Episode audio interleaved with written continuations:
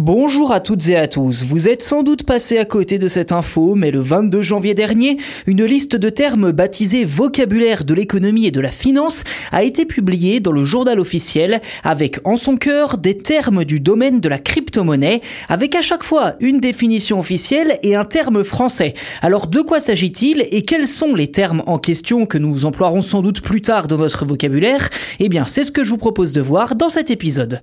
Dans le détail, il s'agit de termes usuels assez bien traduits comme MNBC pour monnaie numérique de banque centrale qui renvoie au CBDC en anglais. De son côté, le future price que l'on retrouve souvent dans les plateformes comme Binance ou FTX et qui désigne le cours d'un actif tel qu'il est prévu à une échéance ultérieure est traduit par cours à terme, cours de monnaie à terme si vous voulez dans l'avenir.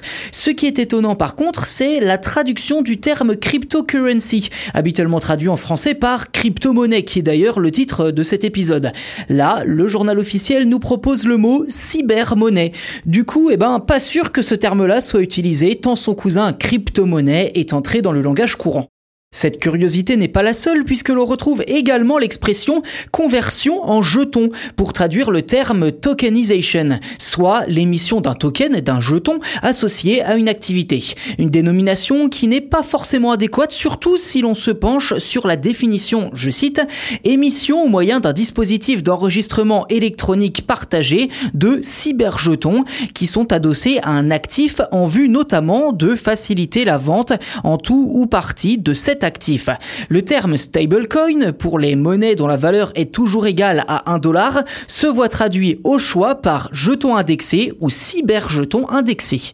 Dès lors, qui peut bien être à l'origine de ces traductions? Eh bien, il s'agit de la Commission d'enrichissement de la langue française, une section du ministère de la Culture dont l'objectif est, je cite, de créer des termes et expressions nouvelles afin de combler les lacunes de notre vocabulaire et de désigner en français les concepts et réalités qui apparaissent sous des appellations étrangères.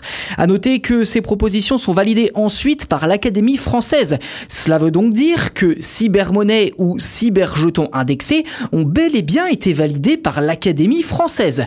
Bon, quoi qu'il en soit, pas sûr que ces termes soient utilisés massivement à l'avenir, tant leur équivalent franco-anglais ont déjà une bonne longueur d'avance dans notre vocabulaire.